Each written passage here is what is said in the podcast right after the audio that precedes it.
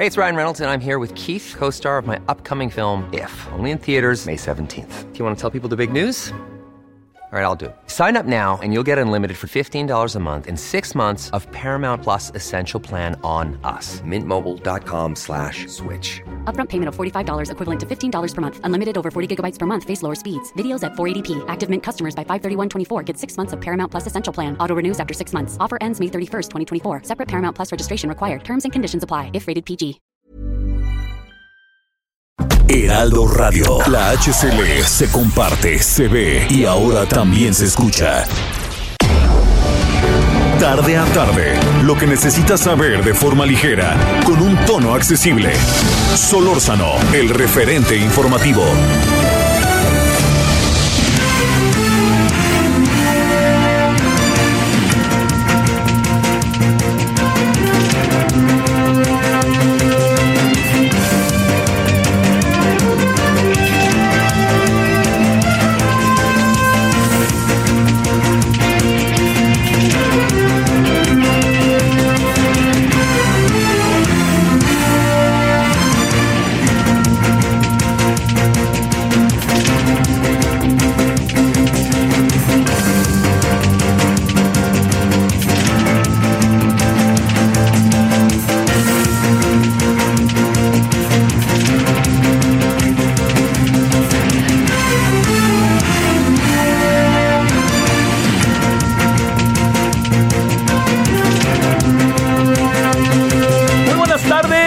¿Cómo está usted?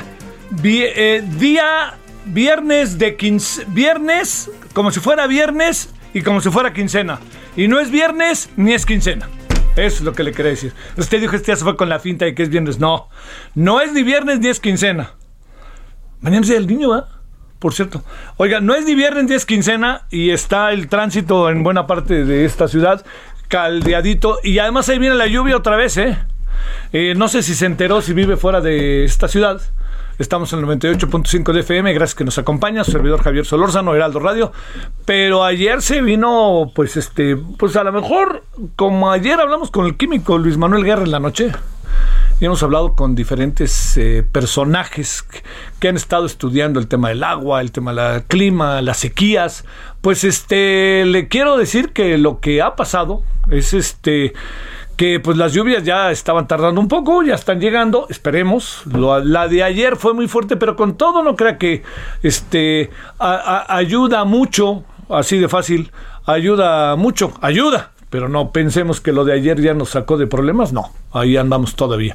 Bueno, yo le agradezco que nos acompañe, que haya estado, que haya tenido hasta ahora un buen día, que este jueves, jueves 29 de abril. Y, a ver, mire, este, déjame contarle una historia que le puede resultar eh, interesante. Hace, créame, varios años, vo- voy a tratar de, de fijarlos, ¿no? Eh, eh, ¿Qué será? Híjole, no sé. A lo mejor por los 90, ¿no? Que ya ahora sí es muy atrás. Me acuerdo que un general, el general Gallardo, nos fue a ver. Y nos fue a ver. Y pues bueno, tal, lo diré como era. En el programa en el que estábamos, en verdad, en verdad, sacábamos cosas que yo entendía que no salían en otro lado y ese era nuestro motivo. Tan es así que las famosas cajas de Andrés Manuel López Obrador, aquellas de las elecciones en el caso de Tabasco, cuando el gobernador, cuando acabó siendo el gobernador Roberto Madrazo, todas esas cajas que llegó y que mostraba pagares, pues donde las vino a sacar fue con nosotros, ¿no? Es más, hasta con Diablito llegamos para que pusiera las cajas enfrente de nosotros. Lo digo porque luego ya ve que no hay memoria, ¿no? Resulta que ahora pues hasta hay algunos que esos sí son democráticos, en paz descanse. Pero bueno, todo eso con el general Gallardo nos cayó. Entonces llegó el general Gallardo y fíjese, fíjese la relevancia de este hombre.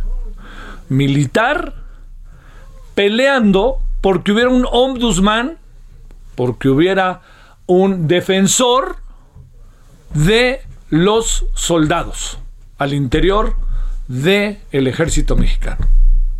Nomás para que usted vea el tamaño del asunto. Hoy los soldados están en todos lados y se habla de ellos y ya hay como una especie de, de juego libre que me parece profundamente saludable. Pero en su momento hablar de, bueno, yo les recuerdo que se decía hace algunos años, muchos, lo, oigan, los jóvenes, perdónenme si no lo recuerdan, eh, no, no, no, lo conocían, vale la pena que lo conozcan. Decían, en México hay tres cosas, se los, decían los medios que no se puede hablar. Una, mal, del presidente de la República. Dos, del ejército mexicano. Y tres, de la Virgen de Guadalupe. ¿Cómo andamos ahora? Se habla mal del presidente, aunque el presidente no escuche. Se habla mal de los soldados.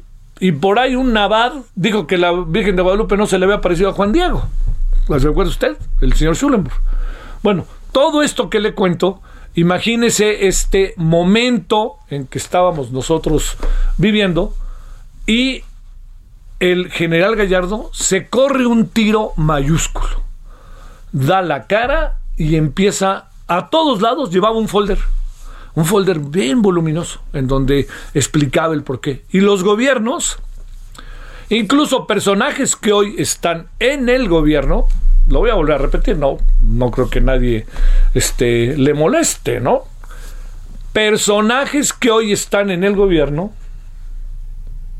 hoy en el gobierno, ¿sabe qué hicieron? Le dieron la espalda. ¿Cómo es posible? ¿De qué se trata? El ejército debe ser autónomo y el ejército, todo eso dijeron y mucho más. Hoy gobiernan y hasta son secretarios de Estado. ¿eh? Bueno, todo eso estaba ahí y resulta que el general Gallardo dijo, yo no voy a bajar la guardia. Lo acabaron metiendo a la cárcel militar al general Gallardo. Y el general Gallardo luchó y luchó. Yo tuve la fortuna de conocerlo a él, de ir a su casa, conocer a su familia. Verdaderamente un personaje, créame, muy importante para el desarrollo de la apertura, diría yo, del ejército mexicano. Bueno, el general Gallardo no bajó la guardia. Al final, pues ya más o menos ahí, este gobierno medio, este, el presidente López Obrador como candidato, pues era, era, natural, tendría que haber una empatía con un personaje así, pues medio la hubo, no la hubo tanto como mucha gente va a presumir a partir de ahora, de ahora que sí, claro, el presidente, no, no es, no es tan cierto, me consta. Pero lo que sí le puedo decir es que como sea, pues este gobierno se abrió un poquito más las puertas a las demandas del general Gallardo, aunque el ejército se continuara cerrado y más ahora que está en pleno romance con el gobierno. Bueno, al final de la historia, sin contarle muchas, muchas cosas que en verdad, digan, pero cosas que en el pasaje de la vida fueron, créamelo, muy importantes en la vida del general Gallardo, este, así de fácil, el general Gallardo se convirtió en un personaje maravilloso. Hoy lo recuerdan mucha gente, lamentablemente hoy falleció. Y hoy falleció un hombre que, créame, hizo mucho. Hizo mucho en el Congreso, se movió por donde pudo, defendió hasta donde le fue posible la causa y la dignidad de los soldados. Un general respetable, querido incluso, incómodo, yo no diría incómodo, muy incómodo para muchos, pero que hoy lamentablemente falleció. Es de esas historias en donde quizás merecerían o un documental o una película, porque sí se lo digo, jugó un papel muy importante y ahora sí que como la, aquella película de Robin Hood, la de Kevin Costner, que dijo Until the End, hasta el final, llegó sin bajar nunca la guardia y echarse para adelante. Hoy el general Gallardo falleció y desde aquí a su familia le mandamos un abrazo. Hay tristeza y es un muy, pero muy buen personaje que nos va a hacer falta para algunas reflexiones sobre el ejército mexicano y con su mirada crítica. Así que descanse en paz. Eh, me enteré muy temprano de, eh, de lo que había pasado. Me fui enterando poco a poco, primero por la familia, así, pues, hasta que al final pues ya se confirmó a través de la propia Amnistía Internacional. Bueno, ese es uno de los asuntos. No quiero pasar por alto personajes que han hecho así de fácil cosas importantes para este país. Así, no los olvidemos. Bueno, el segundo asunto que vamos a estar abordando hoy a lo largo de la tarde, hoy a lo largo de la noche, es que nadie le dude que el presidente se quiere desaparecer, borrar o cooptar los institutos autónomos. El presidente cree que son como un gobierno colateral, El presidente no quiere gastar, le parece que salen sobrando, le incomodan, y sobre todo le incomodan cuando resulta que todo esto, así de fácil, todo esto eh, acaba uno dándose cuenta que, que, lo que quiere el presidente pues es este eh, eh, institutos, se lo digo, un poco a su manera, a su modo. Y eso creo, créame que nos va a meter en un gran problema. Nos va a meter en un gran problema. Ahorita no lo vemos. Hay cosas que en este momento, se lo digo, no estamos viendo, pero las vamos a ver.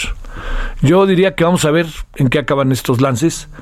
Por más que el presidente quiera, no necesariamente van estos lances a este así de fácil. Estos lances eh, no necesariamente se van a, a desarrollar del todo por una razón, porque las instancias legales ya nos dimos cuenta que en la medida en que nosotros las hagamos valer, pues valen y eso pasó con el tema del caso Félix Salgado, de Rubén Morón, con el tema de la sobrerepresentación, y vamos a ver qué pasa con la extensión de mandato de dos años, ¿no? Así de fácil.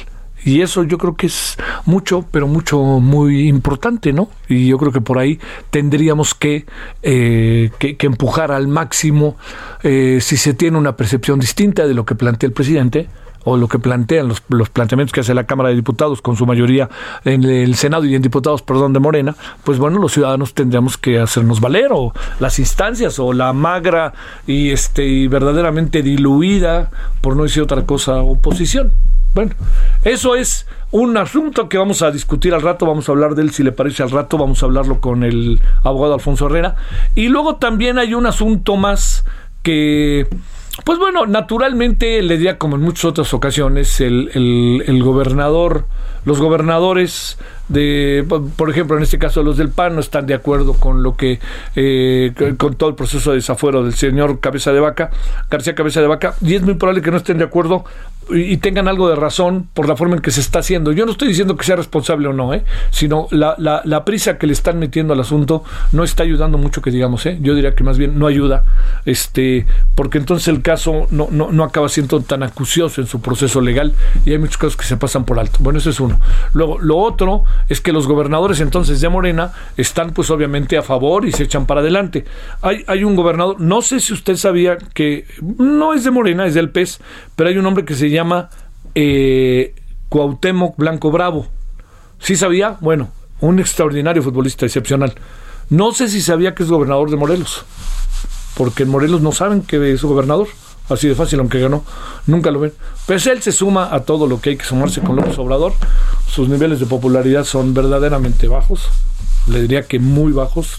Toda su administración ha sido el gobernador con menos aceptación del país. Alcanza 26, 28 puntos, 30 puntos. Y del último lugar, del 32, no ha salido se lo digo para que esto le diga. Pero sin embargo, pues se suman, y a la hora de que se suman, pues uno no puede perder de vista que suman un Estado, el cual gobiernan, por más que lo desgobiernen al fin y al cabo ellos son los representantes populares y en eso así es la democracia, hay que entenderlo.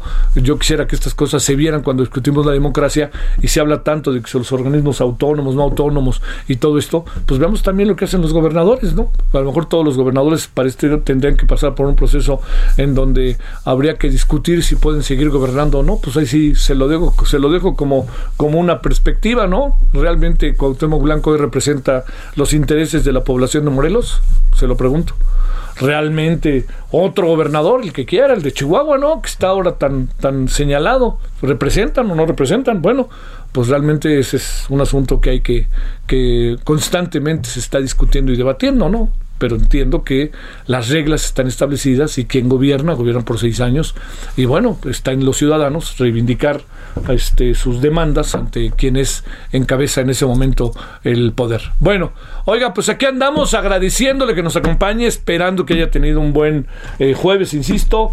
Todo indica que ahí viene la lluvia en el caso de la Ciudad de México. Y si le parece, vamos a empezar con un asunto que creo no, bueno, todo lo que tiene que ver con el COVID. ¿Por qué con el COVID?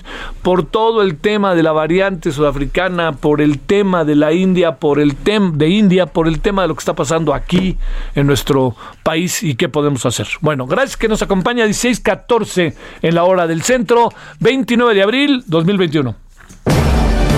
Solórzano, el referente informativo.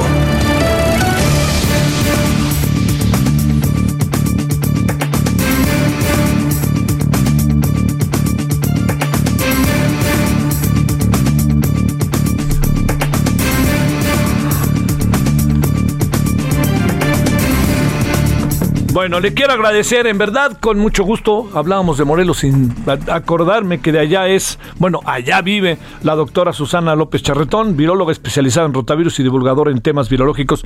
¿Cómo estás, doctora Susana? ¿Cómo te ha ido? Muy buenas tardes. Hola, buenas tardes, muy bien, asados como pollos, pero... Sí, oye, que hace muchísimo calor allá en Cuernavaca, Y, Está tremendo. ¿Ya ha llovido o no? No, nada. Ayer amenazó, pero no pasó nada. Sí. Bueno, supiste cómo estuvo ayer acá, ¿no? Sí, sí. sí. cayó un...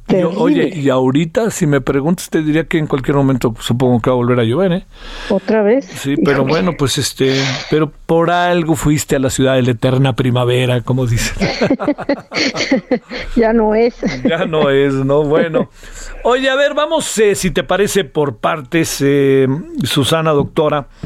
A ver, primero, esta detección de variantes de la, del virus, del, de la variante sudafricana del COVID-19.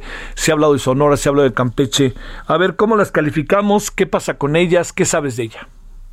Sí, mira, eh, desde principios de este año se empezó a hacer eh, pues un análisis muy profundo de las secuencias de los aislados de distintos países y empezamos a oír de variantes que dijimos ya que son las variantes son cambios naturales que tienen los virus eh, que siempre están pasando, pero ahora como las estamos analizando mucho, pues estamos viendo más. Y las más notables, a, propósito, por, son más notables porque son lugares en los que más se está secuenciando. Fueron una de Reino Unido, una de Brasil y una de Sudáfrica. Ajá. Y en México empezó un programa ya de secuenciación de, virus de distintos estados, ¿no? Y ahora pues las estamos encontrando. Entonces hemos encontrado distintas variantes eh, y ahora se encontraron eh, unas variantes muy parecidas a las de Sudáfrica. No podemos decir que sean de Sudáfrica, pero tienen los mismos cambios. Y nada, hay que, hay que verlas. Les han llamado variantes de preocupación porque no sabemos si van a tener, van a ser más transmisibles, por decir así, o se van a replicar mejor, pero hasta ahorita no tenemos datos.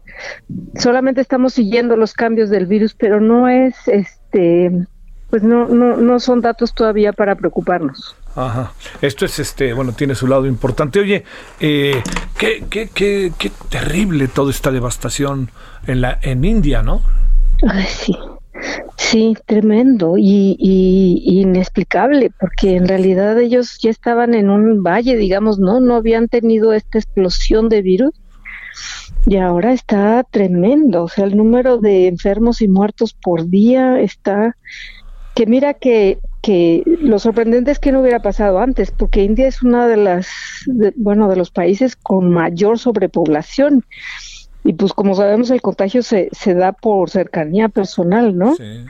Pero sí, ahorita está brutal, está tremendo, sí. Oye, este, y ahí tuvo que ver la no cubrebocas, no sana distancia y todas estas celebraciones religiosas, ¿no?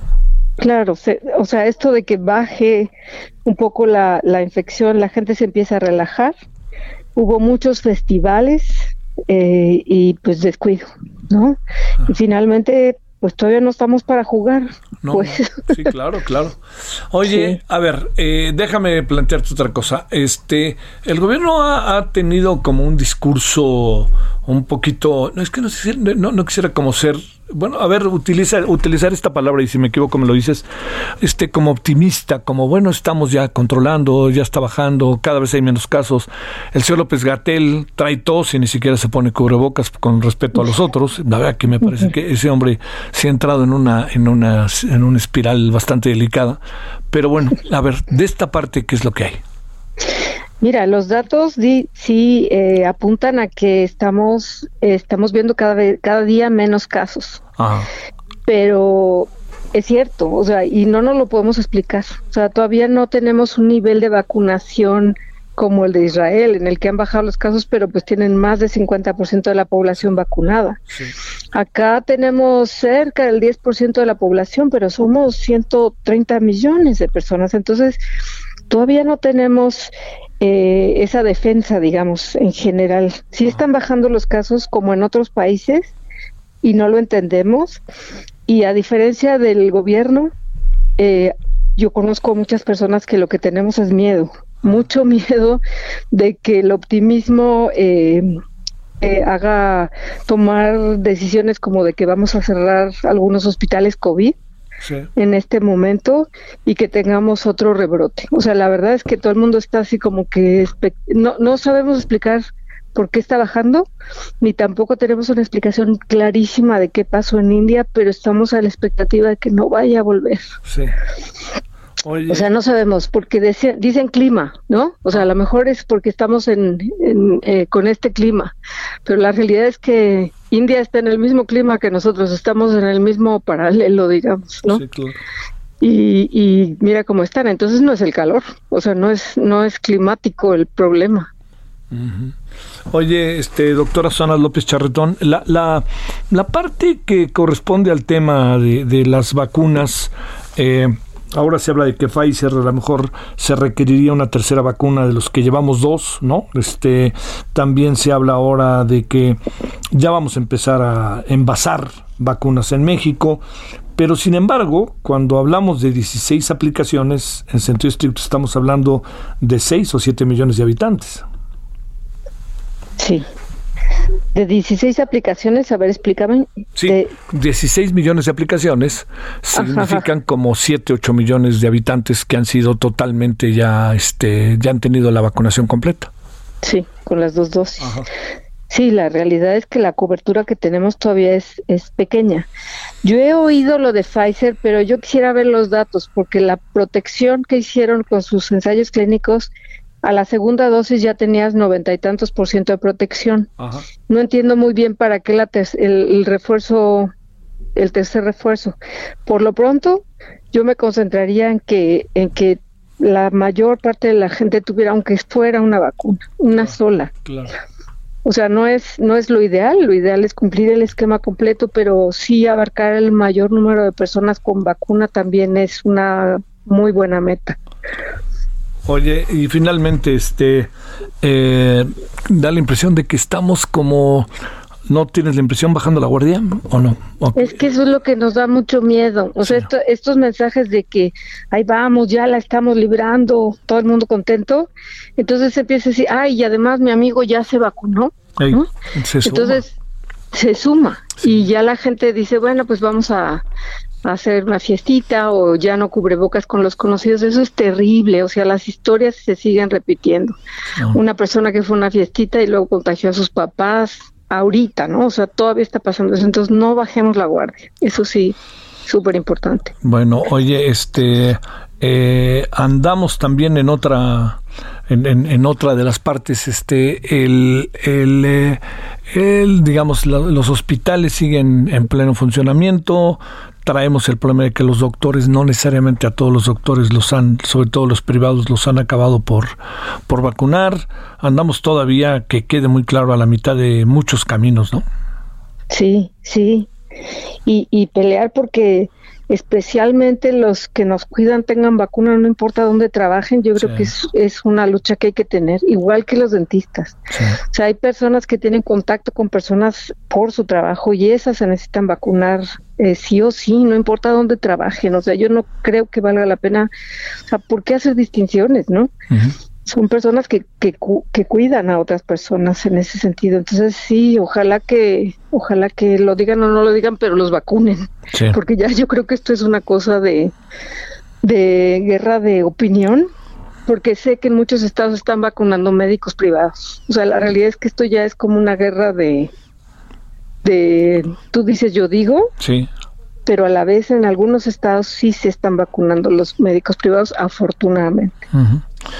Bueno, querida Susana, doctora, que la tarde se aligere un poco en términos del clima y muchas gracias. Igualmente que no les llueva muy duro. Hasta luego, doctora, gracias. Que estés bien, bye. Gracias. 16 con 24 en la hora del centro. Eh, Luis Hernández precisa, eh, Navarro, gran, gran personaje de la jornada, eh, entre otros lugares. Este, la jornada, la jornada está siendo motivo de muchos análisis.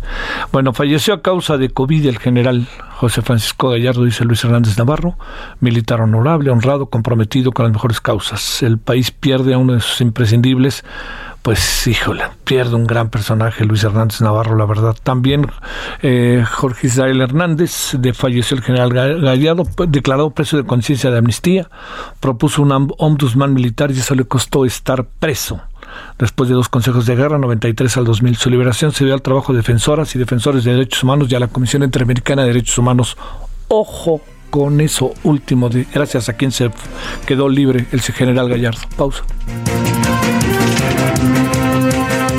El referente informativo regresa luego de una pausa. Heraldo Radio.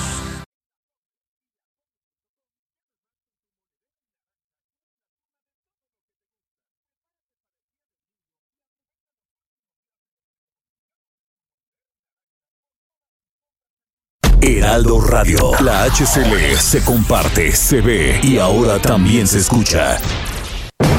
Estamos de regreso con el referente informativo.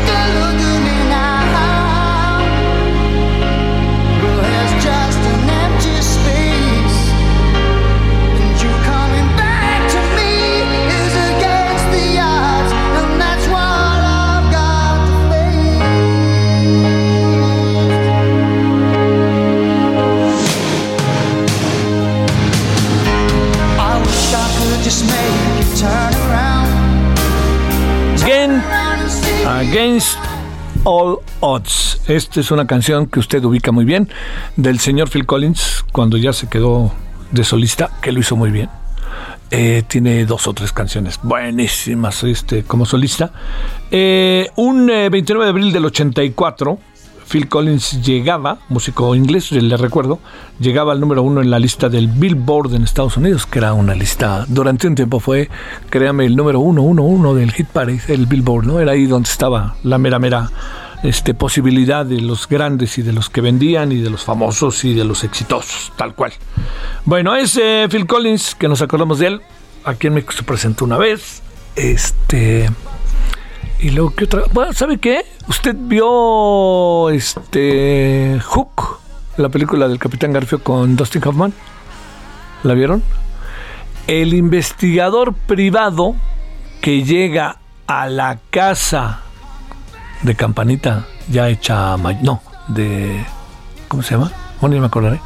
Pero que llega ya a la casa de Londres cuando se llevan a los hijos de el señor Robin, este, del señor Peter Pan. Ese que llega y es el investigador, ese es Phil Collins. Les dio ahí un... Ahí salió un ratito muy divertido. Bueno, 16.33 en la hora del centro.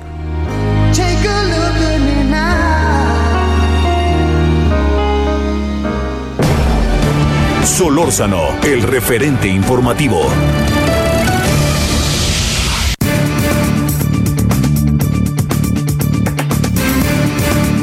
Eh, queremos agradecer a Maripina Menéndez, CEO del Save the Children México, que esté con usted y con nosotros. ¿Cómo estás, Maripina? Buenas tardes.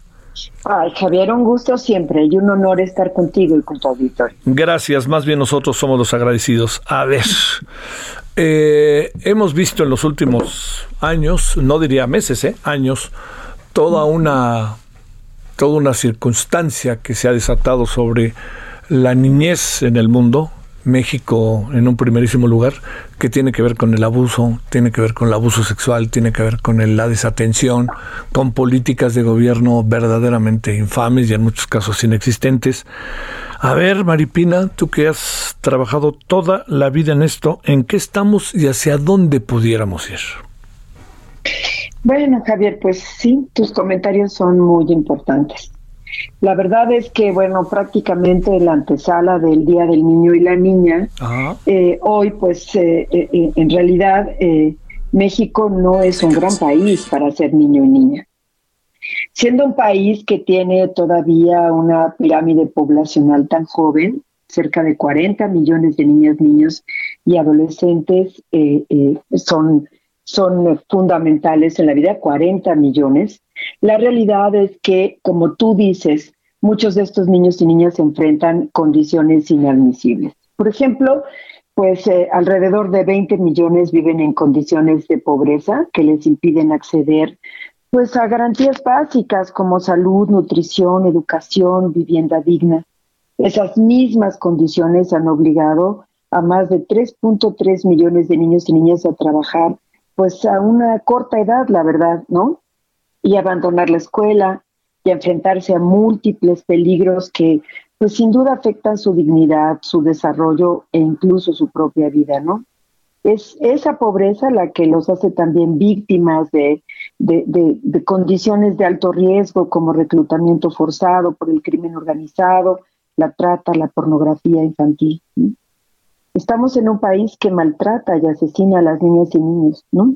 Al menos seis de cada diez niñas y niños y adolescentes reciben castigos corporales y humillantes en sus casas como una forma de crianza.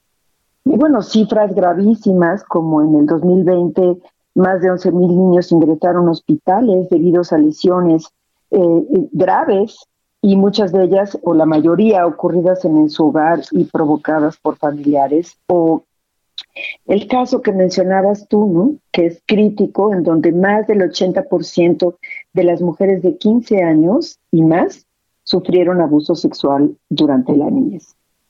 Tan solo todo el año pasado mataron a 1.900 niños en este país, un país donde la violencia quita la vida y con ella sus ilusiones a cinco niñas y niños todos los días. Es muy grave, ciertamente, Javier. Oye, Maripina, este. Eh, bueno, ya medio lo, lo dices, pero déjame plantearte. En medio de todo esto, ¿cómo nos vino todavía a azotar más la conciencia y los dolores la pandemia? Bueno, nos afecta, por supuesto, brutalmente, ¿no? Eh, por ejemplo, digo, un hecho concreto y, del que creo que va a tener muchas implicaciones es que pues más de 5 millones de niños y niñas ahorita, digamos, eh, eh, en, el, en el registro escolar, pues están prácticamente abandonando la escuela. El tema de, y bueno, y eso por supuesto contribuye de una manera brutal a todo lo que implica la brecha educativa y por supuesto la brecha económica y perpetuar con eso el círculo de la pobreza el tema de las habilidades socioemocionales, ¿no? O sea, los niños han estado encerrados en aislamiento, la socialización es fundamental para su desarrollo, para su participación, eh, en fin, pues entonces esto afecta sin duda también una parte muy importante de su aprendizaje y genera pues estrés, sin duda, ¿no? Y el tema de la violencia, ¿no, Javier? Estas cifras que decimos que son tan lamentables, ¿no? Eh, de castigo físico, ¿no? Usted habla de que cuando hay además en un, en un hogar violencia contra la mujer, pues sin duda hay violencia contra las niñas y niños, entonces también están sometidos a una circunstancia muy grave, además de, bueno, de cifras, pues que también son alarmantes, como cerca de 600 niños que han muerto por circunstancias del COVID. Entonces, nos afecta en todos los ámbitos, en la salud, en, para los niños y niñas, en sus habilidades socioemocionales, en su capacidad educativa, en su integración como seres humanos a la sociedad. Y bueno, sin duda, eh, cuando sus familias se ven tan afectadas en el ciclo económico, pues también en sus condiciones de vida. Oye, eh, Maripina, la digamos, la, la parte que, que, que va, que por lo que, por la información que hay y por los números, que no se nos olvide que son personas, ¿no? Este, la parte que corresponde a em, embarazos de adolescentes, me imagino que te echa a andar también el, el esquema de las cosas de manera muy brutal, ¿no? Sí, brutal. O sea, digamos que no hay registros eh, totalmente actualizados del proceso, pero sí se calcula un incremento muy importante de embarazo adolescente. Es que forma parte, digamos, de las circunstancias, ¿no? De convivencia y violencia familiar. Realmente sí, sí incluye, es un efecto brutal, del que todavía, Javier, igual que lo que significa el regreso a clases, todavía no hemos dimensionado en su totalidad lo que va a implicar esto para las niñas eh, y para las adolescentes fundamentalmente. Oye, este, a ver, en, en medio de todo eso, eh, digamos, eh, uno también se pone a pensar en si tenemos políticas públicas que nos permitan enfrentar eh, problemas, entendiendo el tamaño de país, entendiendo las dificultades que tenemos, todas estas partes, ¿no? Que uno sabe que muchas veces nos rebasan, ¿no? Pero digamos, si existe una voluntad para atacar el problema, uno supondría que por lo menos ya te vas enfilando algo, ¿no? Este, ¿Eso pasa, no pasa o qué pasa, Maripina? Bueno, tú tocaste algo muy importante, Javier, que digamos, estas cifras y estos datos son datos históricos, o sea, tiene una progresión importante y un crecimiento, pues yo te diría a partir de los últimos 15 años en este país. O sea, ciertamente el deterioro de vida de los mexicanos y mexicanas es muy fuerte y en particular las condiciones de la niñez se han venido agudizando de manera crítica. Esto no es de ahora. Sin duda, yo, yo eso sí me parece un elemento muy importante reconocerlo. Pero mira, respondiendo a tu pregunta, ciertamente cuando uno ve estas cifras y lo dramático que es, o sea, cinco niñas y niños que mueren todos los días, es una cifra, digo, mayor que Siria, ¿no? Y entonces te pones a pensar qué está haciendo México. Y para este contexto, pues no está haciendo mucho, ¿no? Cuando era candidato a la presidencia de la República, López Obrador se comprometió en una agenda de organizaciones, entre las que estaba Save Children, para nueve compromisos básicos para garantizar, digamos, los derechos de niñas, niñas y adolescentes que contemplaban pues acciones fundamentales de desarrollo económico, de salud, de nutrición, de educación, etc.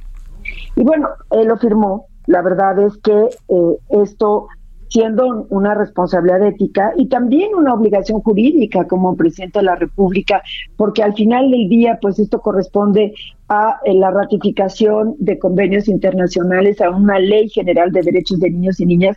La verdad es que lo primero que se observa es que la niñez no es una prioridad en la agenda gubernamental. Mm. Ninguno de los proyectos prioritarios de esta administración apuesta por la protección de la niñez, ¿no? Cuando son un tercio de la población mexicana. Hoy la Secretaría Ejecutiva del Sistema Nacional de Protección Integral a Niñas, Niños y Adolescentes se ha quedado sin titular.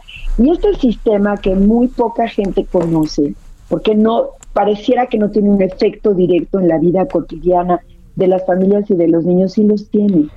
O sea, esta es la posibilidad de articular políticas y coordinar políticas intersectoriales entre los distintos sectores sin que necesariamente implique una mayor aportación presupuestaria, sino solo acciones de coordinación.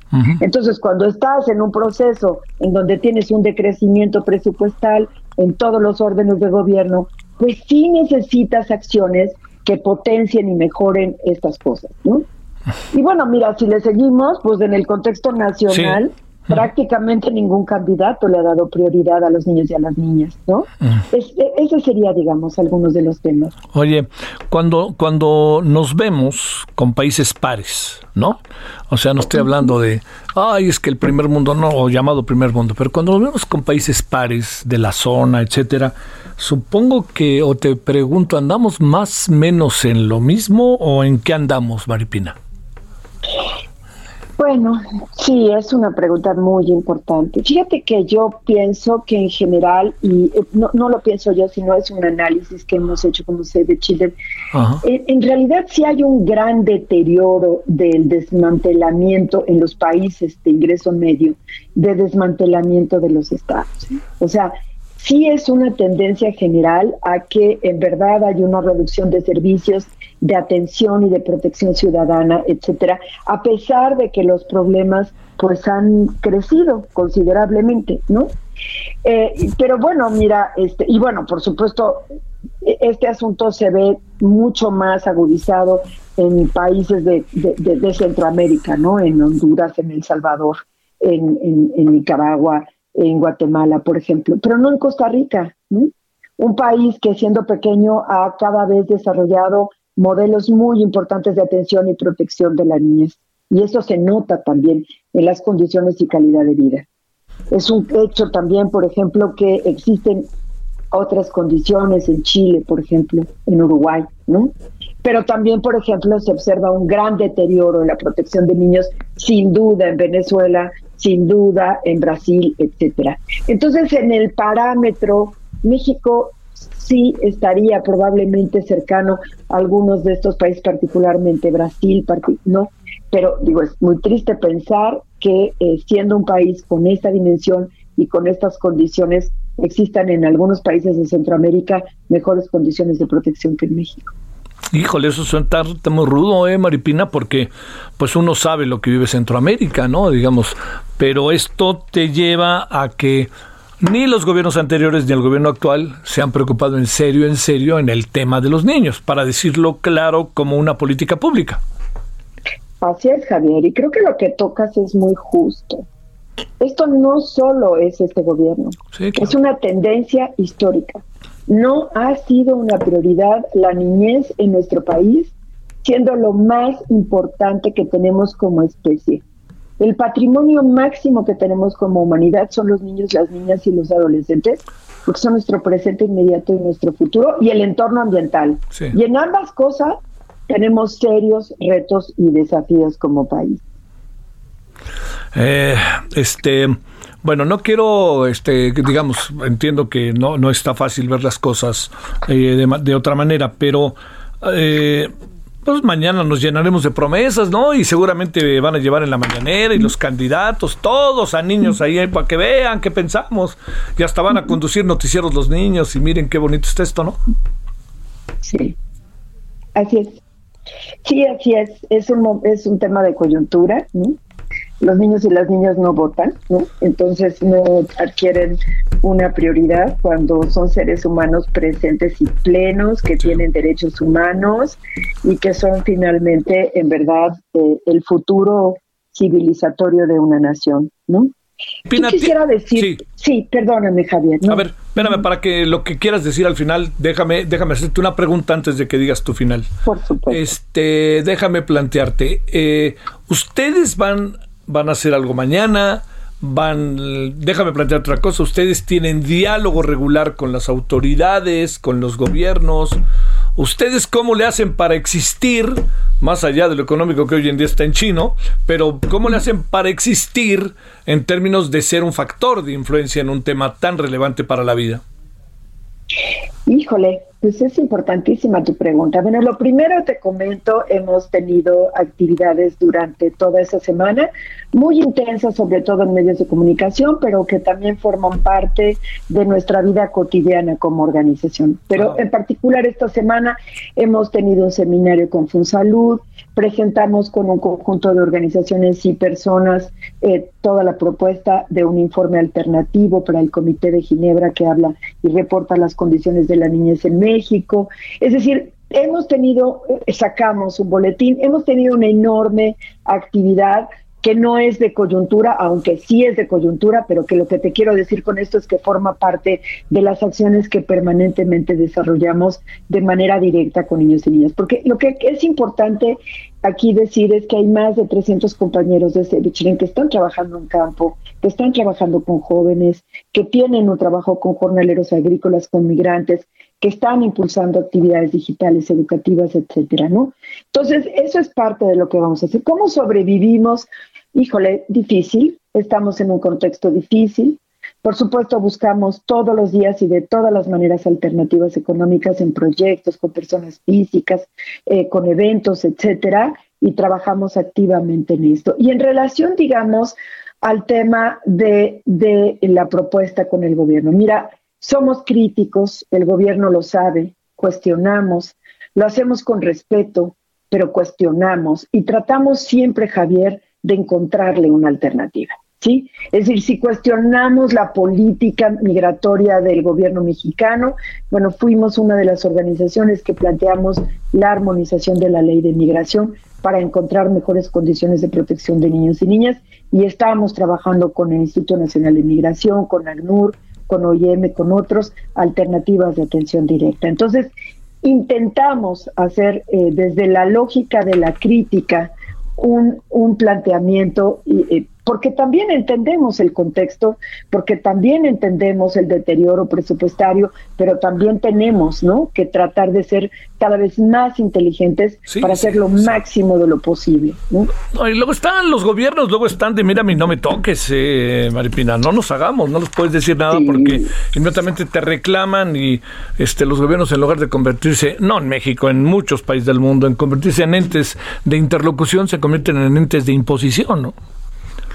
Totalmente. No, por supuesto. O sea, sí estamos en un momento histórico en donde debatir y reflexionar con gobiernos que no necesariamente quieren escuchar a la sociedad civil ni a sectores de la sociedad eh, informados o no resulta, o sea, pues verdaderamente difícil. Sí, claro, claro, claro. Fíjate que curiosamente eso sí te podría decir que no hemos encontrado en este gobierno. Es decir, sí hemos tocado puertas, sí hemos buscado alternativas y sí hemos encontrado funcionarios dispuestos a capacitarse, interesados. Por ejemplo, mira, la experiencia que hemos tenido en este ciclo escolar del COVID, con una gran cantidad de maestros y maestras interesados en verdad, en formarse, en mejorar, en buscar alternativas de atención, es muy loable, Javier. Lo mismo que médicos, que enfermeras, es muy loable. Sí. me explico? ¿No? Bueno, personal de migración, etcétera. Sí, perdón, perdón, Javier. No, no, no. Ahora sí te digo, nos ibas a decir algo y que yo me permití este hace rato interrumpirte, pero ahora no te interrumpo. Adelante. No, pues muy muchas gracias. Solo solo cerrar quizás diciendo que sí necesitamos con urgencia un estado que gobierne para las niñas y niños como sucede en muchos otros lugares del mundo. ¿no? En los países nórdicos, de verdad, los niños y las niñas son el centro de la política, porque entienden que ese es su futuro como nación. Y nosotros debemos empezar en eso. Necesitamos una ciudadanía más activa y responsable, ¿no? que de verdad se olvide de la polarización social honestamente provocada por los políticos y que de verdad garantice una acción de protección para los niños y las niñas en todos los ámbitos, los padres de familia, los maestros, etcétera, ¿no? Y bueno, pues como seres humanos, la verdad es que yo sí insistiría, Javier, en decir que los niños, las niñas y los adolescentes son nuestro patrimonio. De verdad necesitamos protegerlos. Sus circunstancias hoy y fundamentalmente también por la pandemia son de especialmente dramáticas, ¿no? De verdad tenemos que hacer todos un esfuerzo por construir un país que no se quede en la ilusión, que haga de verdad la realidad de poder decir que México es un gran país para ser niña y niño. Yo diría que eso es el llamado que queremos hacer eh, a todos el día de hoy. Un, llamado de, cambio cultural y de conciencia, ¿no? Eh, es lo más importante que tenemos, eh, Javier, y lo tenemos que proteger. Bueno, pues este, querida Maripina, te mando un gran saludo. Y como siempre, gracias que estuviste con nosotros. Un abrazo enorme. Hasta Muchas gracias. Muchas gracias. Vámonos a las 16.53 en la hora del centro con otros asuntos. Iván Saldaña, ¿dónde andas?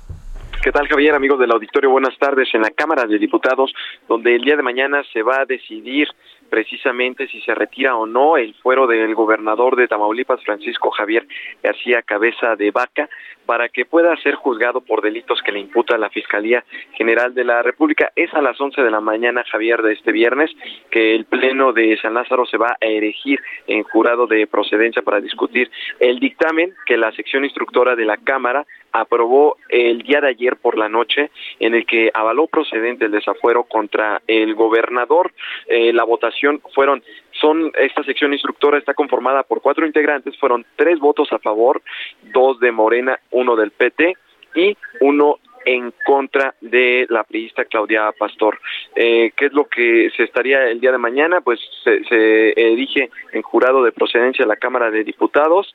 Eh, pues se determinó, sobre todo, y llama la atención, Javier, que en, el parte del dictamen se señala que se estará se está comprobando eh, o encontraron elementos para eh, señalar el delito presunto delito por parte del gobernador por defraudación fiscal equiparada más no eh, no, no señalan en el dictamen que encontraron elementos por los otros dos delitos que le imputa la Fiscalía al gobernador, que es delincuencia organizada y operación con recursos de procedencia ilícita. Se ha dado todo un debate aquí en la Cámara de Diputados si se ha llevado o no bajo eh, los tiempos establecidos, la legalidad, este proceso del juicio de desafuero.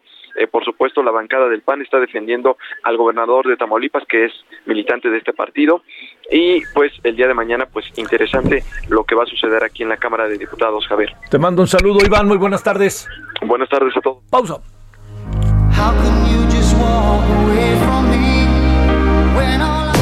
El referente informativo regresa luego de una pausa. Heraldo Radio.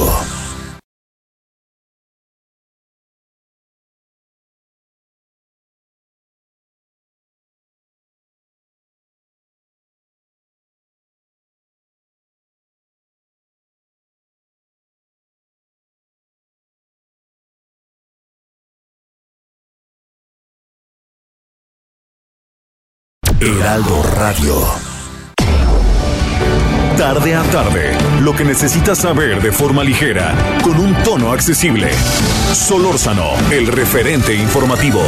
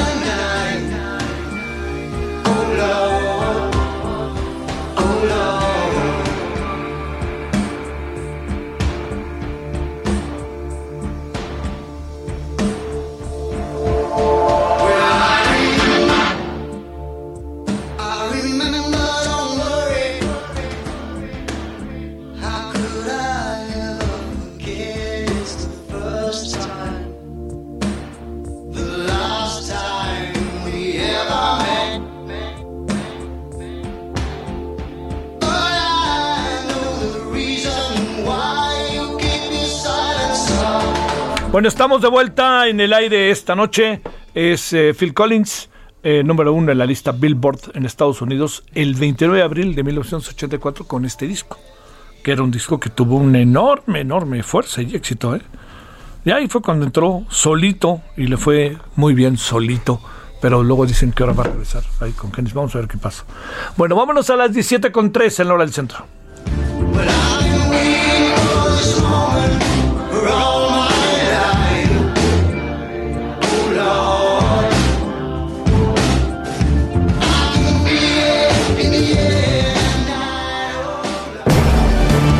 Solórzano, el referente informativo.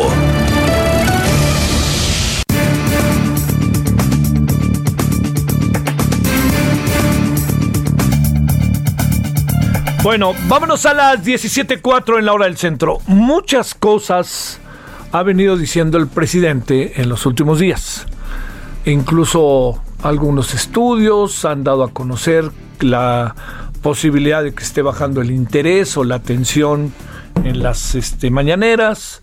Otros estudios están planteando, así de manera regular y sistemática, que las cosas eh, son muy distintas de las que él prometió en campaña. Mauricio Merino nos hacía referencia a esto y nos hacía referencia al trabajo de Luis Estrada. Bueno, pues entonces démosle ahí, ¿no? Sobre todo ahorita que estamos con el tema de, las, eh, de los institutos autónomos. Luis Estrada Estrafón es director general de SPIN TCP, Taller de Comunicación Política, doctor en Ciencia Política por la Universidad de California, San Diego. Querido Luis, ¿cómo has estado?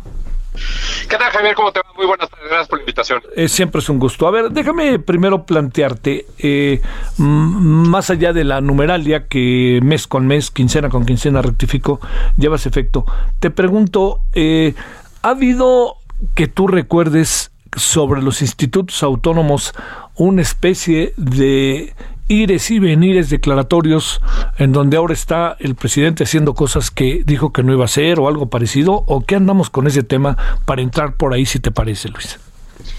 Bueno, yo creo que sí, porque sí ha habido antes. A lo que voy es que el presidente en algún momento amenazó a los organismos autónomos con la idea de obtener recursos para financiar los programas sociales al momento en el que observó que pues estábamos entrando en pandemia y que a lo mejor habría problemas con la recaudación y que pues iba a ser difícil al mismo tiempo que Pemex creciera a la velocidad que el presidente decía. Entonces, cuando el presidente observa que la, el petróleo no sería la palanca de desarrollo muy ochentero todo el asunto, pero que sabría que no, no iba a ser eh, las dimensiones que estaba, entonces tendría que seguir recortando y el paso siguiente, después de recortar el Ejecutivo, como lo ha hecho el presidente, iba a ser los organismos autónomos, argumentando que todos los organismos autónomos podrían ser absorbidos de alguna forma por el Ejecutivo. Y lo que acabó haciendo es amenazando con hablar de todos ellos eh, sobre sus capacidades y sus presupuestos, los sueldos que cobraban los funcionarios, y bueno, pues sabemos cómo le fue a la CRE, eh, cómo le ha querido ir a otros organismos, pero creo que también la palabra del propio presidente ha ido perdiendo impacto y la amenaza ha perdido credibilidad y es por ello que ahora el presidente pues está yéndose de frente contra el INE, pero también por una cuestión de las elecciones y los resultados que también todo indica en las encuestas no van a ser la planadora que obtuvo en 2018. Oye Luis, a ver, para ese asunto darle una vuelta más. Eh, dices, están perdiendo un poco de peso, credibilidad las afirmaciones del presidente, pero sin embargo, para hablarlo políticamente, siguen el voy derecho y no me quito, ¿no? No, el presidente no, se va, no va a cambiar su estrategia, eso creo que ya está claro para todo. Eso no significa que lo vaya a cumplir. ¿Qué quiero decir con esto? Que las amenazas que en su momento el presidente, desde la conferencia de prensa, infringió, por ejemplo, en Guillermo García Alcocer para que se diera de baja o saliera de la CRE, de la Comisión Reguladora de Energía, no tiene el mismo efecto hoy eh, con Lorenzo Córdoba al frente del INE o los magistrados eh, el, del Tribunal Electoral del Poder Judicial de la Federación.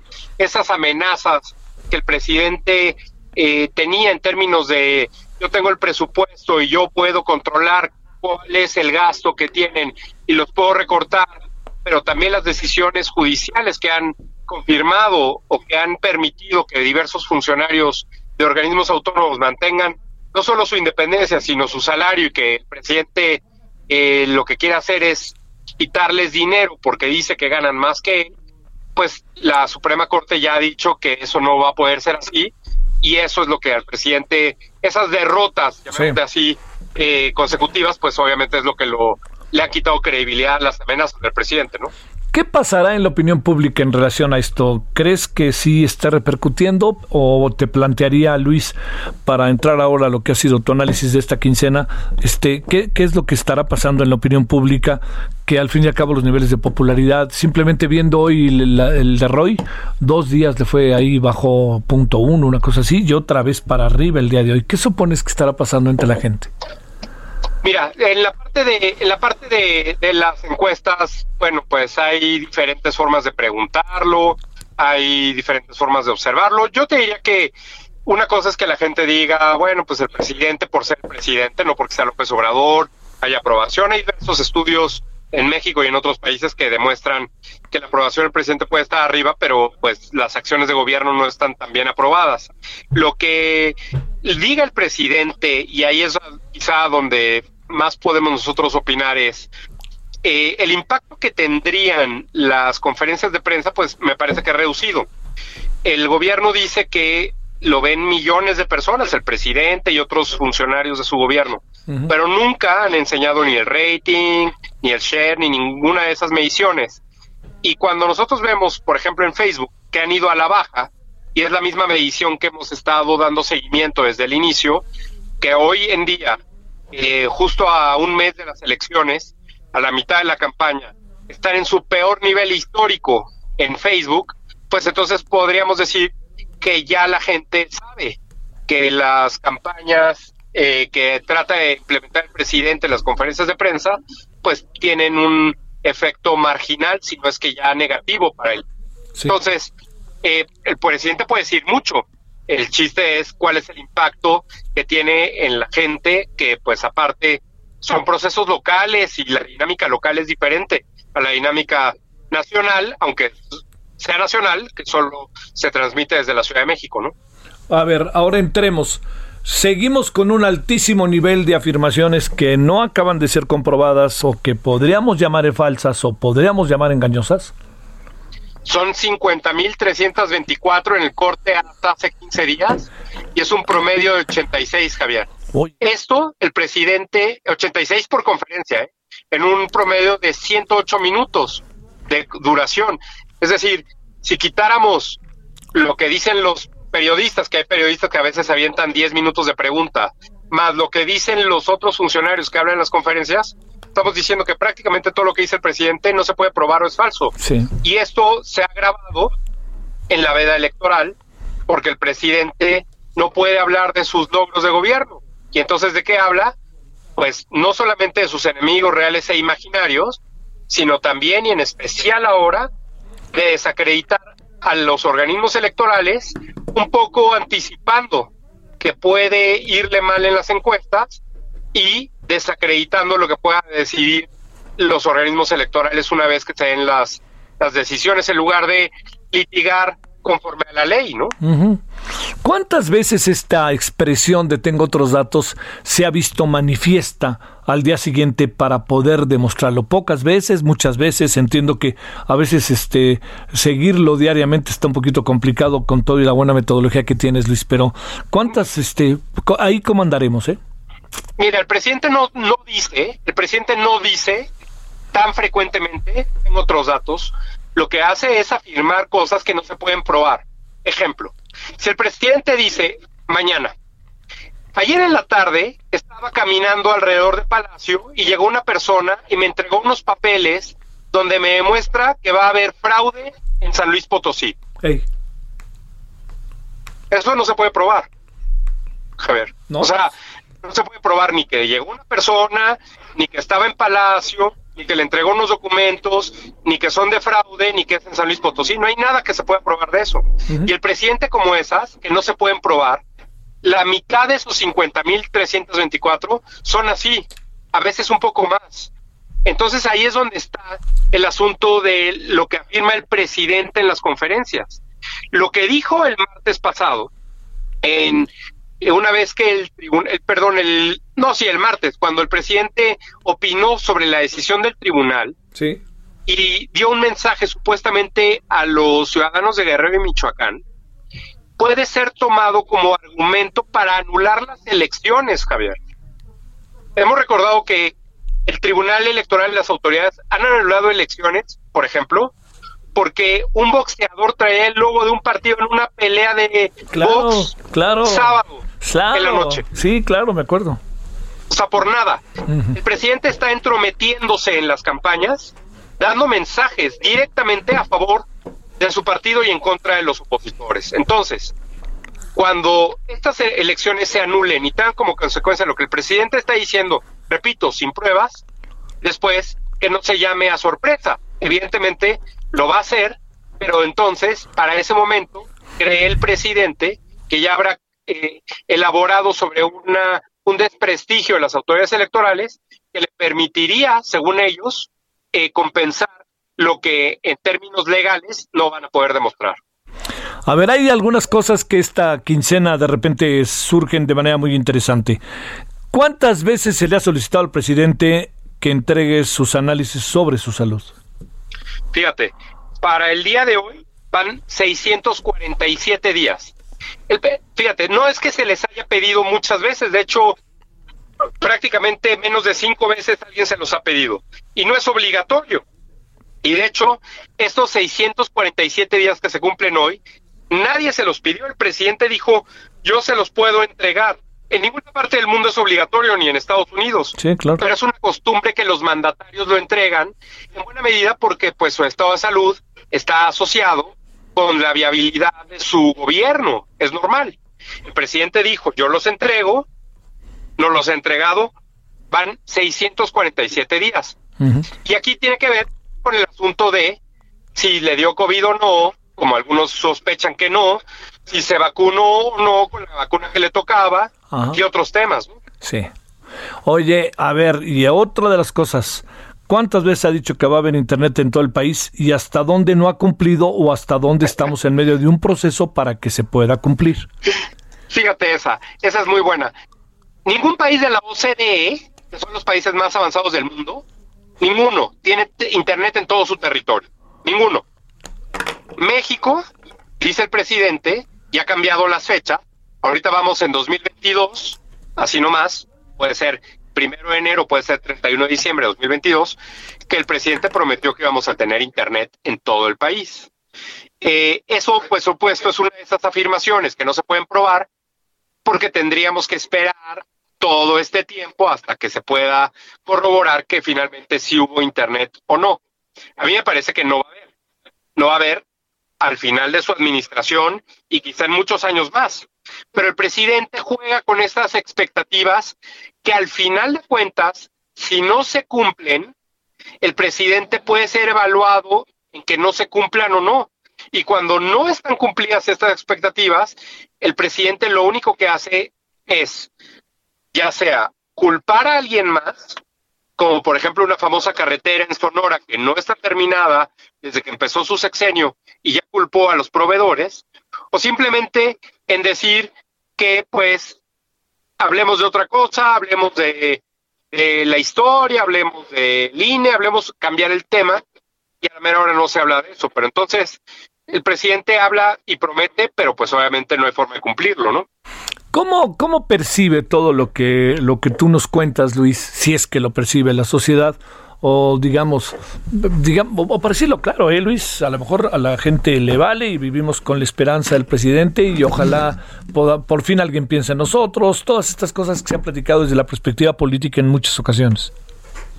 Mira, yo creo que todo pasa, Javier, por un asunto que tiene que ver con que asumamos erróneamente que las conferencias, que es lo que la herramienta principal del gobierno y donde el presidente habla más, es que todo el mundo las ve. Y esto no es cierto. Primer punto. Ya lo hemos demostrado en Spin. Menos del 7% de los seguidores del presidente ven las conferencias, en promedio. Menos del 7%. Ni siquiera el día que se vacunó, ni la, ni la mitad de los de, lo, de las vistas promedio ese día. Segundo, a la gente no le interesa la política, Javier.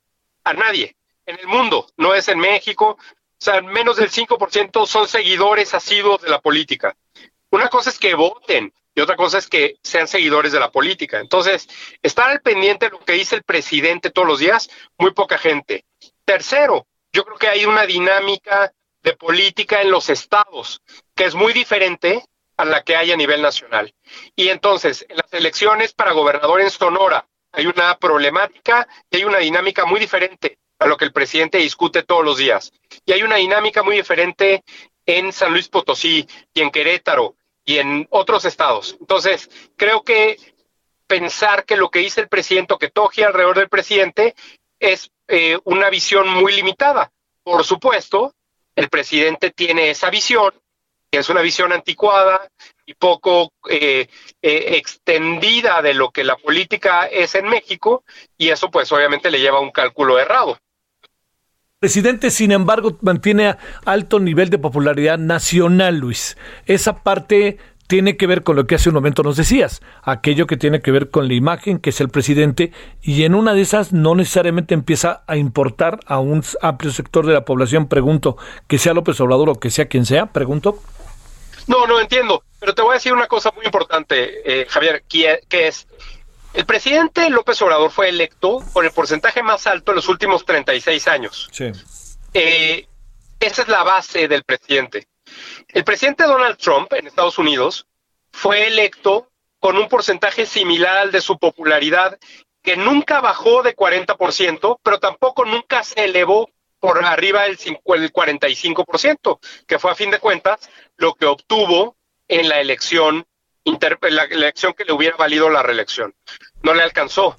Entonces, las mismas encuestas que hoy dicen que, el presidente López Obrador tiene 55-60%, en algún momento lo tuvieron en 90%, 90%. Y ese porcentaje ha ido a la baja. Y el presidente López Obrador no ha subido de ahí. Entonces, en realidad hablar de un porcentaje alto en comparación con la votación que obtuvo, en realidad es el presidente que menos ha crecido de los últimos seis respecto de la aprobación y el voto que obtuvo en la elección. Así que, pues en realidad, eh, eh, de hecho, el dato que más le ha de molestar al presidente es que el, presidente que más creció en aprobación respecto de su voto fue Felipe Calderón. Felipe Calderón fue electo con 36% y llegó a la elección intermedia con 61%, un crecimiento del 70% lo cual el presidente, López Obrador es menos del 9%. Es, no, es, esto iba a decir, es menos del 9% lo de López Obrador. A ver, eh, Luis, un, un asunto más.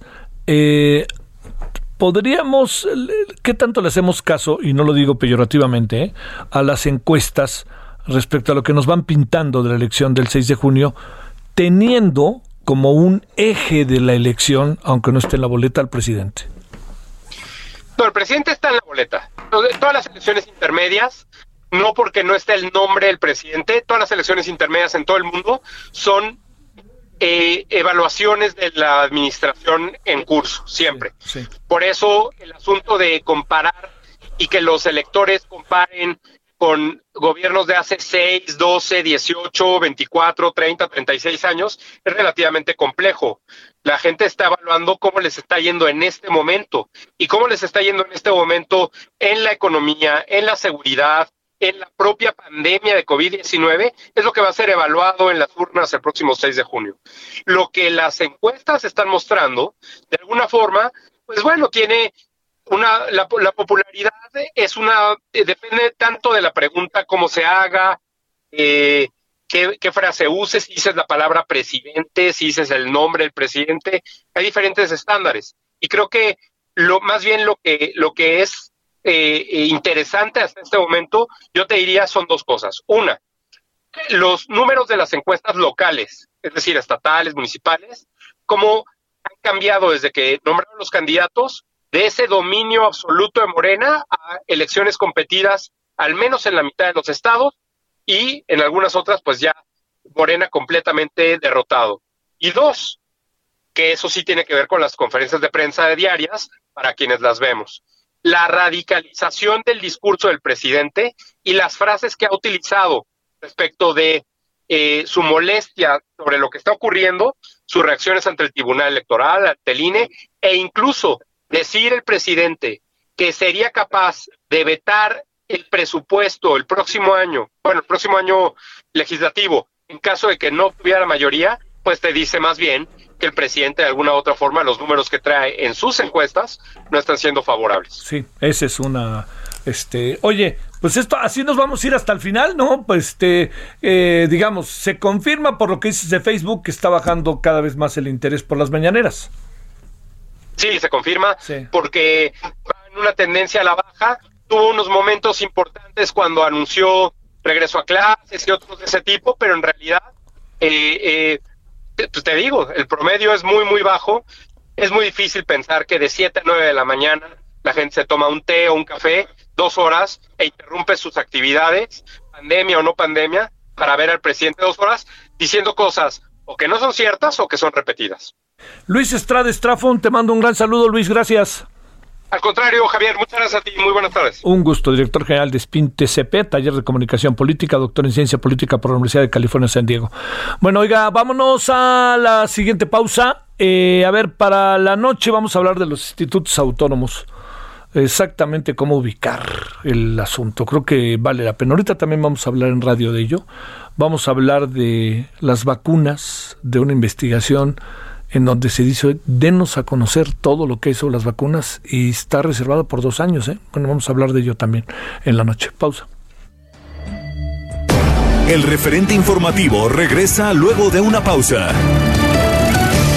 Heraldo Radio.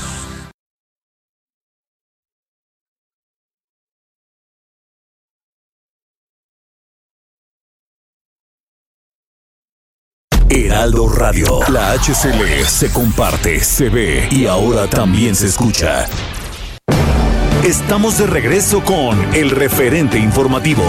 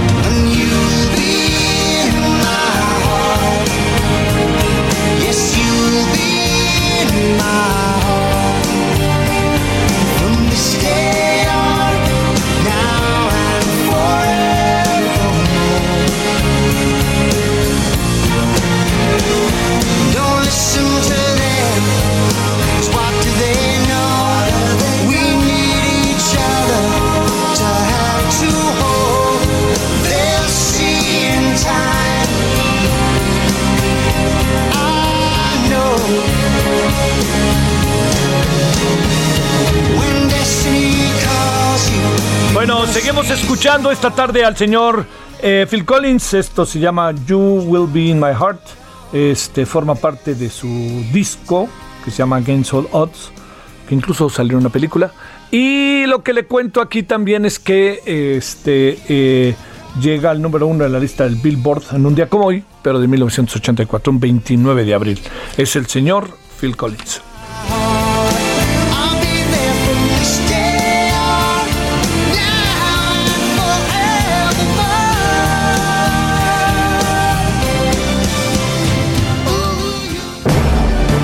Solórzano, el referente informativo. Bueno, en estos andamos Leti Robles de la Rosa confirma en un tuit eh, que Ricardo Monreal, Rocofía confirma Ricardo Monreal que dos senadores de Morena pasarán al PES. Qué de saltimbanking, qué bárbaro, quítate tú para ponerme yo. ¿Sabe qué? Para que tenga seis integrantes y se quede con un asiento en la permanente. Un partido que ni tenía registro. Bueno, bueno. Cuando se enoja el presidente, yo quisiera que viera esto. Porque ahora va a sacar la lista de todo el dinero que se gasta en los partidos, de las cuales él se vio beneficiado y se han visto beneficiados miles, ¿eh? No estoy particularizando. Bueno, se propone que el PES y el PRD compartan el escaño, una sesión uno y una sesión otro, y refrenda, el fondo es el poder para convocar al extra. Eso es lo que hay ahí. Quieren meter a el PES para que haya un periodo extra. Así de extraordinario. Dicho de otra manera, el extraordinario, imagínese, imagínese, imagínese lo que por ahí viene. Bueno, 17.34 en la hora del centro. Alfonso Herrera García, profesor de Derecho Constitucional, Derechos Humanos en la Universidad Iberoamericana, en la Panamericana y en la Escuela Libre de Derecho. Te saludo con mucho gusto, Alfonso. ¿Cómo has estado? Hola Javier, muy bien, muchas gracias, contento de estar aquí. Eh, los agradecidos somos nosotros, querido Alfonso. A ver, este, pues ahí viene con todo, ¿no? El presidente con este tema. ¿Cómo, cómo reflexionarlo, cómo pensarlo, por dónde darle? Una hora, también pienso, no sé, este, una cosa que le traiga ganas al tema y otra cosa que lo pueda llevar efecto hasta el final, por lo que pueden ser los amparos y miles de figuras eh, legales que se pueden atravesar. Sin duda es un tema de gran complejidad, Javier, en materia jurídico-constitucional, ¿no? Que es la que nos toca a nosotros como, como docentes y académicos en esta materia. No es, no es nada sencillo este planteamiento eh, que realiza el presidente en relación con eh, la desaparición, porque esa es la palabra que, que prácticamente está utilizando relacionada con los órganos constitucionales autónomos. ¿no? Precisamente por el concepto mismo del órgano constitucional autónomo, que es el de tener una base normativa en la ley máxima de nuestro país, que es la Constitución, y no basta entonces plantear una reforma administrativa que en principio pues eh, impactaría a regulaciones secundarias, esto es a, leyes eh, y a normas que están por debajo normativamente de la Constitución. En ese sentido, técnicamente, desde el punto de vista estrictamente jurídico, que no político, eh, porque ahí tendríamos también otro tipo de explicaciones, pero jurídicamente pues sería un tema de muy compleja realización si no se cuenta justamente con las mayorías necesarias, las supermayorías necesarias que implica una reforma a la Constitución, hasta donde escuchamos en la mañana, no se trata de plantear una reforma a la Constitución, sino a, la legislación, y eso pues no, no sería suficiente con los, eh, digamos, con las composiciones legislativas que se cuentan ahora por parte del partido afín al presidente. ¿Qué pasaría si se juntara el número de votos suficientes para hacerlo? ¿Es un asunto que se tiene, que no tiene apelación, así se queda y vámonos a lo que viene, o es un asunto que tiene un terreno de apelación? Sin duda, si se hace a nivel legislativo, tenemos abiertas varias, varios medios de impugnación, ¿no? Empezando por, yo me iría para empezar con las acciones de inconstitucionalidad, que justamente se están presentando como recursos eh, que inicialmente deben mm, promoverse ante la Suprema Corte contra eh, legislaciones que están contraviniendo pues la, las normas superiores que establecen en la Constitución las bases, la existencia misma, las funciones, las competencias de todos los órganos constitucionales autónomos eh, y que están en diversos artículos de la Constitución. ¿no? Pero también tenemos controversias constitucionales que también conoce la Suprema Corte por conflictos de competencia. Esto lo pueden plantear eh, o muchos sujetos de derecho público. Y también tenemos los juicios de amparo, por supuesto, que pueden ser planteados por particulares. Eh, ahí pues, los, razonamientos serán distintos, son de afectaciones a esferas individuales, pero también funcionarían como instrumentos para eh, acudir ya no a la corte ahí directo, sino a jueces federales, como ocurrió con muchas otras tantas legislaciones que están eh, ahora en el conocimiento de los jueces de distrito e incluso ya en otros recursos en tribunales colegiados de circuito. Pero, pero sí hay, hay una estela muy amplia de recursos, por supuesto. Sí. ¿Qué piensas, Alfonso, de que el presidente plantee que el INE debería de pasar al ámbito del Poder Judicial eh, y perder la autonomía que tiene más allá de la sarta de, de, la gran cantidad, en verdad, de adjetivos que lanzó el presidente, ¿qué piensas técnica, legalmente, políticamente, electoralmente, este, partidariamente, con todas las condiciones que hay, no? Sí, bueno, no, eh, se trata de, de una propuesta mm, de muy difícil, digamos, comprensión, ¿no? Eh, eh, la función electoral es una función que tiene por objetivo a la organización, la administración de las elecciones, que como sabemos son eh, tareas y funciones de muy diversa índole, pero que no tienen nada que ver con la impartición de justicia, que es lo que le corresponde al Poder Judicial, a los tribunales. En ese sentido, eh, incluso, por supuesto, las, los propios actos electorales que realizan las autoridades electorales, desde el INE y las que realizan los organismos públicos locales, pues son actos de autoridad para efectos precisamente recurrirlos ante tribunales ya en una etapa de, de, judicialización de esos actos. Entonces, el planteamiento pues está, tiene muchos problemas porque para empezar, la naturaleza jurídica de la función pues no es propia de la impartición de justicia, por un lado, y por el otro pues prácticamente significaría subsumir una función en la en la, una función autónoma constitucionalmente además muy tradicional como es la de la de la impartición de justicia yo creo que no es una propuesta viable conceptualmente, políticamente, jurídicamente tampoco, porque habría que, habría que reformar la Constitución. Y en ese sentido, no estoy seguro si se está analizando adecuadamente en la oficina jurídica de la presidencia, porque es algo que eh, es, insisto, de muy difícil realización, conceptualmente incluso hablando.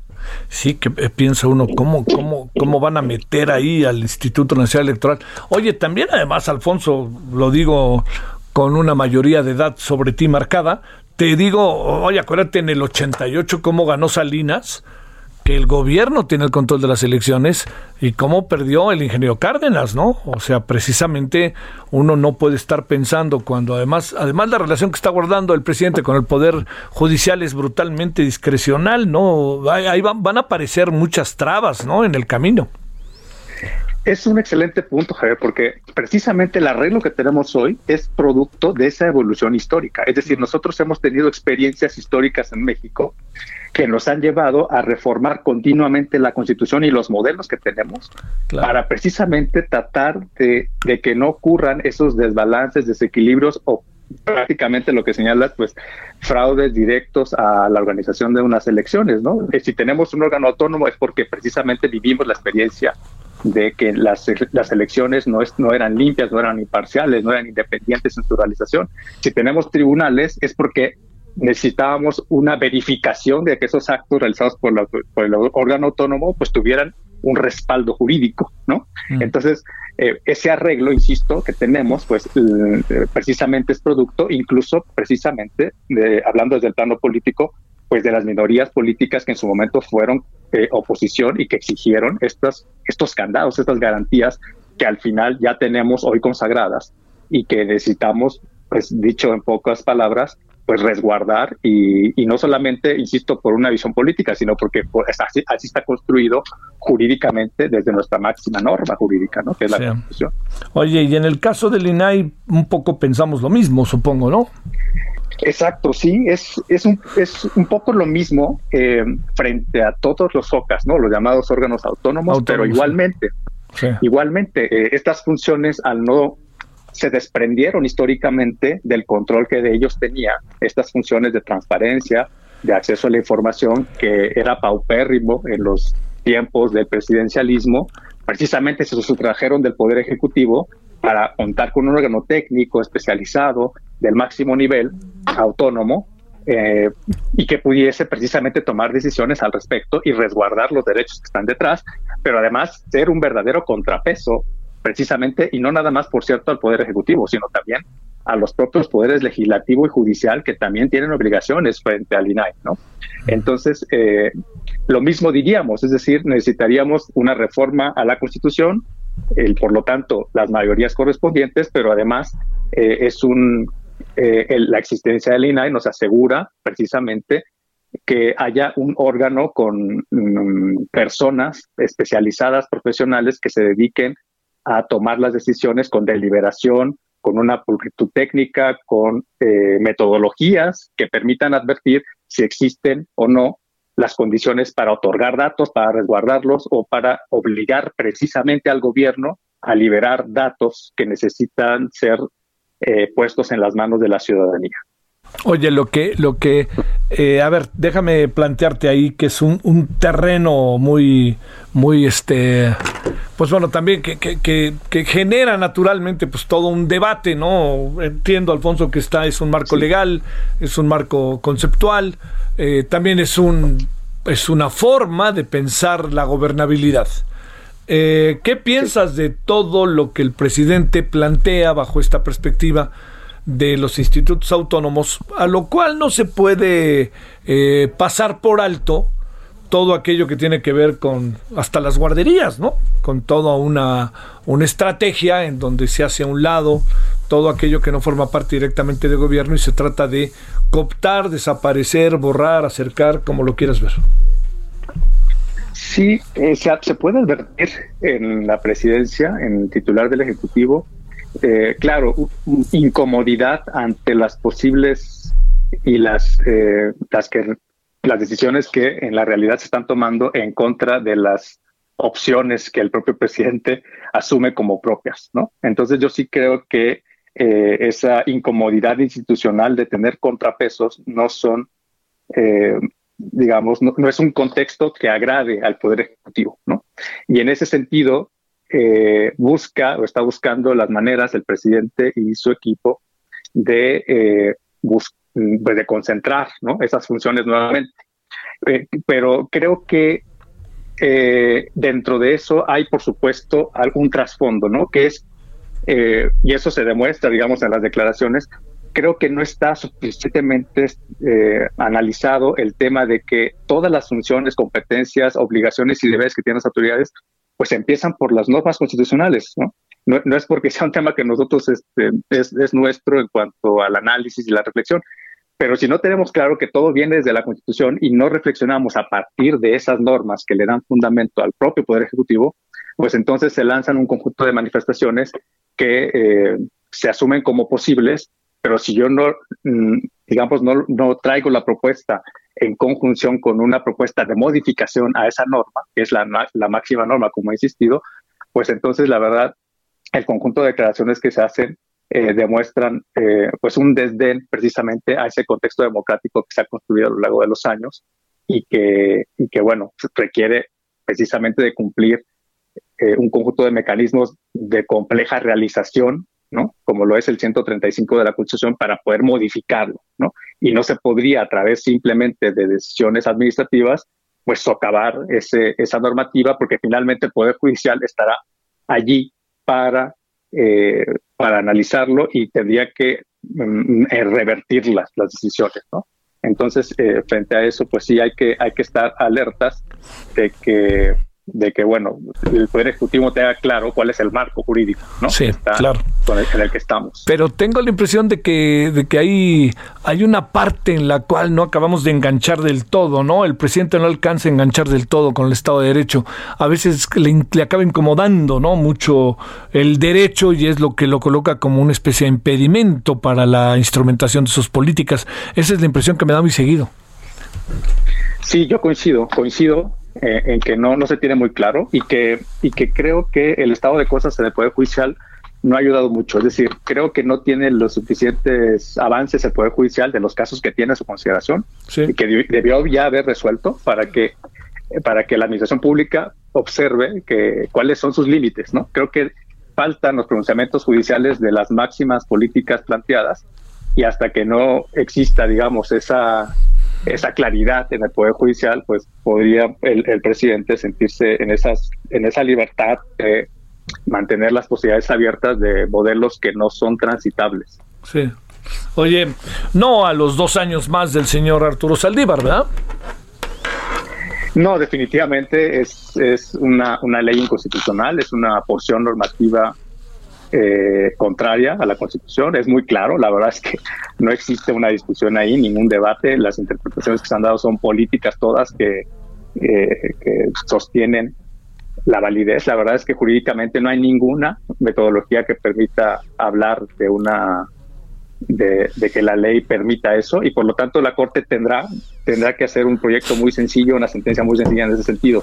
Ah. Eso es lo que esperamos, ¿no? Que, que, se demuestre allí eh, ese límite que precisamente tiene el poder político, ¿no? Y que se encuentra en la Constitución y en los mecanismos que se echan a andar. Bueno, esos son las vías a través de las cuales hay, hay que conciliar con el ministro presidente, por cierto, que esas son las vías a través de las cuales se debe pronunciar la Corte y en, ese, y en esa medida de dejar claro eh, pues la respuesta, ¿no? Sale. Te mando un saludo, Alfonso Herrera García, profesor de Derecho Constitucional y Derechos Humanos. Te agradezco mucho que hayas estado con nosotros. Gracias, Alfonso, abogado. Muchas gracias, Javier. Un abrazo. Gracias. Bueno, este, hablando de asuntos de carácter legal, le cuento algo. Fíjese que el desafuero que pues, es un hecho, ¿no? De, digamos, vamos a ver qué dice el Congreso del Estado de Tamaulipas. ¿eh? El desafuero del gobernador Francisco García Cabeza de Vaca fue avalado ya por la sección instructora, como ayer le informamos en la noche, de la Cámara de Diputados, ya eleva solo por defraudación fiscal, lo cual alcanza 6.5 millones de pesos. Si se da cuenta, pues este no es la cantidad que se presumió era. ¿Sabe por estos 6.5 millones de pesos por cuánto puede ser la detención, la sentencia de 3 a 6 años? Y esta puede cambiar. O sea, quiere decir que en una de esas ni siquiera, ¿no? Este puede hacerlo fuera. El dictamen aprobado el miércoles y publicado el día de hoy jueves en la Gaceta Parlamentaria es la instancia la instancia jurisdiccional concluyó que los otros dos delitos que se le imputan, delincuencia organizada y lavado de dinero, otra vez, ¿eh? fueron acreditados parcialmente por la Fiscalía General de la República, pero precisó que fueron parcialmente comprobados, o sea, no podía el juez hacer nada, pero podrán ser presentados, comprobados así de fácil, en el juicio en su contra. O sea que el señor García Cabeza de Vaca está asomando la cabeza. ¿eh? Bueno, 17.50 el hora del centro. Solórzano, el referente informativo.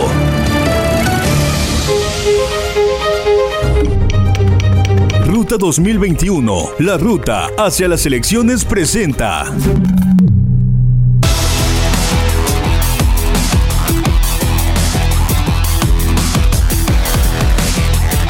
Vámonos, eh, Claudia Espinosa, contigo hasta Puebla. Cuéntanos cómo has estado.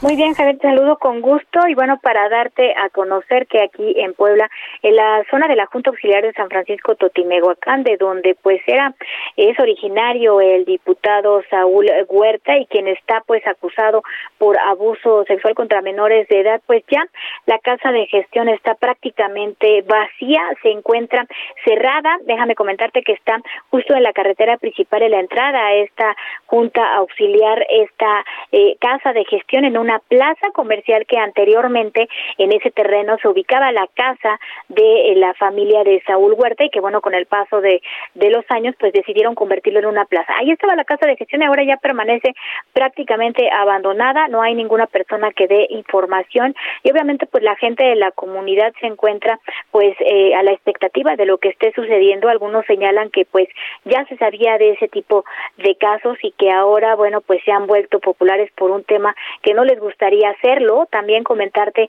que todavía quedan algunas bardas de Saúl Huerta que intentaba la reelección de la Diputación Federal y a estas pues le hicieron eh, pintas sobre el anuncio de su candidatura eh, con eh, frases como violador, como no te queremos aquí. Algunas ya las están pues cubriendo con el color blanco, pero pues es la situación que impera. No se ve ya que nadie vaya a regresar a esa casa de gestión, Javier.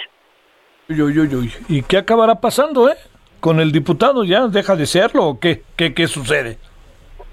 Pues hay que mencionar que aquí en Puebla pues no ha llegado nadie, eh, inclusive pues toda la área morenista ha hecho casi casi un franco común para simplemente decir que serán las autoridades de la Fiscalía de la Ciudad de México donde están radicadas las denuncias la que determinen la situación y pues al ser un diputado federal señalan que todo tendrá que desahogarse justamente la Cámara de Diputados allá en el Congreso de la Unión. Así que literalmente pues aquí ya eh, lo han dejado solo y lo han dejado pues saber qué es lo que determinan las autoridades de la Ciudad de México. No hay de otra. Gracias, Claudia. Muy buena tarde. En breve, Carlos Navarro, cerramos contigo si te parece. ¿Qué tienes tú? Buenas tardes, Javier. Te saludo con gusto aquí al auditorio y comentarte que el candidato del PAN a la alcaldía Benito Juárez, Santiago Taboada, propuso la creación del Centro de Atención contra la Violencia de Género y Familiar. El aspirante a la reelección lanzó el planteamiento en la firma del Acuerdo de Igualdad, Paridad y No Violencia contra las Mujeres por razón de género con el colectivo 50 más 1. Te comento que la propuesta va a consistir en un lugar diseñado específicamente para la prevención, identificación, asesoramiento y acompañamiento de niños y niñas y mujeres violentadas, garantizando así el bienestar y seguridad de las víctimas. En los últimos días, Javier, muchos candidatos han sumado este tipo de propuestas contra la violencia de género. Esperemos que en caso de ganar las hagan una realidad porque es un tema delicado en la Ciudad de México, Javier. Bueno, muchas gracias, Carlos. Muy buenas tardes. Hasta luego, buenas tardes. Ruta 2021, la ruta hacia las elecciones presentó. Solórzano, el referente informativo. Bueno, oiga, pues nos vamos. Eh, todavía traemos, ¿eh? En la noche, todavía hay tarde, pero todavía traemos algo para la noche. Vamos a hablar de los institutos autónomos, como hablamos ahorita. Vamos a hablar también de eh, el tema de, de, las armas, fíjese, ¿no? Que quedó ahora los permisos en manos del ejército. Eh, vamos a hablar también del COVID. Eh, sabe que hay una solicitud de información sobre las vacunas y está reservada esa información por dos años. Hasta el rato, todavía hay tarde, adiós. Hasta aquí, Solórzano, el referente informativo. Heraldo Radio.